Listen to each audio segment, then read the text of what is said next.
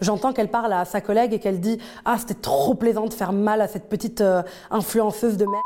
C'était hyper violent pour moi. Je me dis, en fait, elle l'a fait exprès. Mes études de sage-femme commencent en 2016 et très vite, je suis dans le milieu euh, des stages. Et à force d'être en stage, bah, j'étais beaucoup plus déprimée. Je me sentais euh, insignifiante. C'est-à-dire que on te dit pas bonjour quand, quand tu arrives dans la salle du rapport, donc là où on se transmet les infos des patients. Tu es en stage pendant quatre semaines au même endroit, on connaît toujours pas ton prénom, on t'appelle en en sifflant. Et si tu ne connais pas une information, on t'engueule au lieu de l'expliquer. Une fois, j'avais euh, j'avais mis, euh, on était en salle d'opération, rien d'urgent, une césarienne programmée, donc tout allait bien. Et c'était la première fois que je mettais une blouse à un médecin et je l'ai touché. Donc je l'ai déstérilisé. Seule chose à faire, changer de blouse qui prend 25 secondes.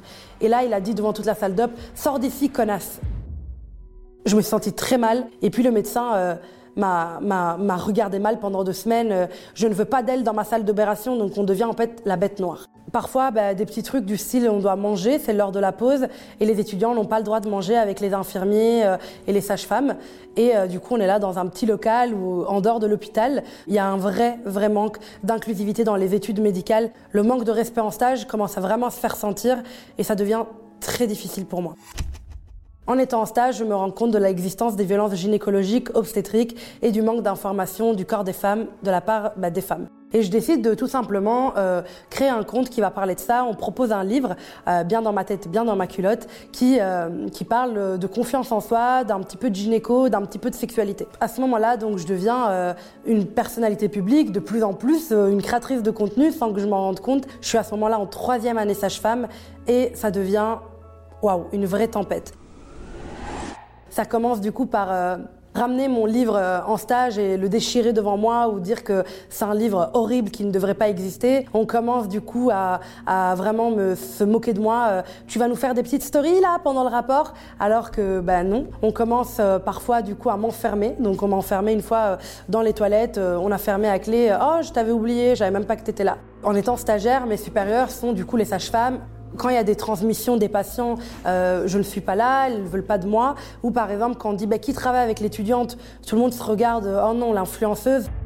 Une fois, j'étais en stage en néonatologie, donc là où on accueille les bébés qui ont besoin d'être euh, accompagnés après euh, être sortis du ventre de leur maman.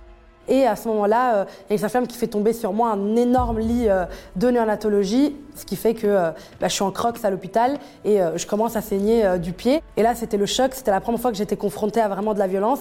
Je me dis qu'elle l'a pas fait exprès, et euh, du coup, elle sort de là où on était euh, donc en néonatologie et je la suis pour aller chercher mon sac et voir ce que je peux faire avec, avec euh, le sang, etc.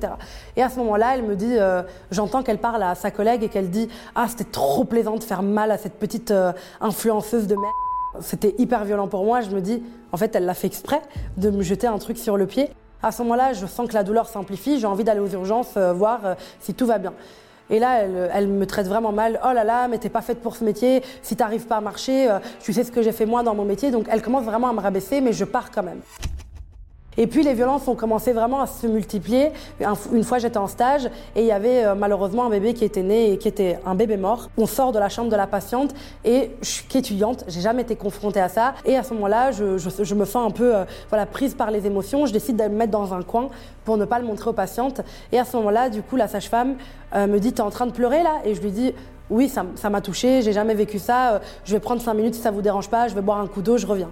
Ah ben non, tu vas prendre le bébé mort, tu vas l'habiller et tu vas voir, tu vas t'endurcir parce que là, tous ces trucs d'Instagram, ça te rend un peu folle, t'as plus de, force du métier. Je voulais absolument pas le faire et elle m'a obligée à le faire. Donc euh, c'est un souvenir que je garde euh, qui est assez difficile.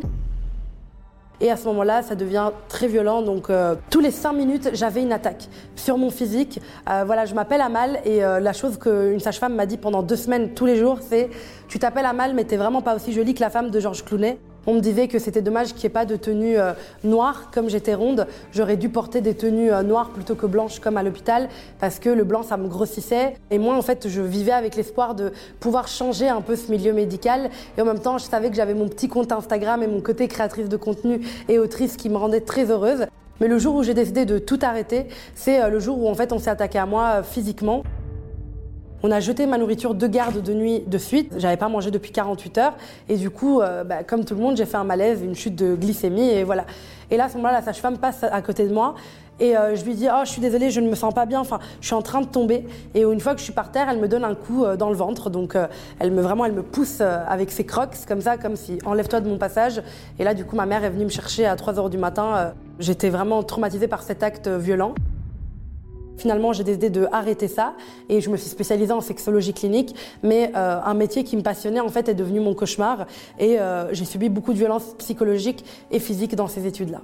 J'ai fait des études de sage-femme et ça a été ma pire expérience dans le monde du travail.